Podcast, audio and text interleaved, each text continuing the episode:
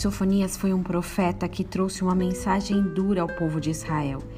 Eles viveram na parte baixa dessa gangorra de dar ouvidos ao Senhor, não dar ouvidos ao Senhor. Eles estavam nessa parte de nem ligar para o que o Senhor falava ou para os seus preceitos.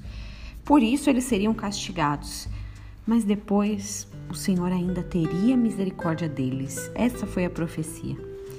Naquele tempo, esquadrinharei a Jerusalém com lanternas e castigarei os homens que estão apegados à borra do vinho e dizem em seu coração: O Senhor não faz bem nem mal. Sofonias 1:13 está contextualizando esta parte dura da profecia. Estabelece os critérios daqueles que vão entrar na punição. E de forma bem interessante, ele pontua sobre uma classe que é indiferente, aquela que diz: Ah, o Senhor não me faz bem nem mal. Ser indiferente também é uma escolha. Ser indiferente sobre a existência, sobre o poder, sobre os milagres, sobre a vida com Deus, seus feitos e bondades é uma forma de escolher. Isso aprofunda a nossa definição, a estrutura interna que temos sobre a grandeza do Senhor.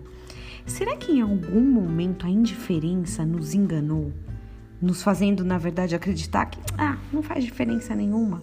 Ou ah, tá tudo bem. Que possamos estar alertas. Ser indiferente ao Senhor é uma linha bem tênue e fina que não podemos deixar as nossas almas atravessarem.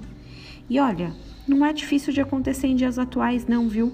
Muitos, por estarem totalmente focados em suas vidas tão corridas e cheias de atividades, acabam deixando certas coisas passar. Não seja indiferente ao Senhor, que eu não seja indiferente ao Senhor, e que tenhamos um dia abençoado em nome de Jesus.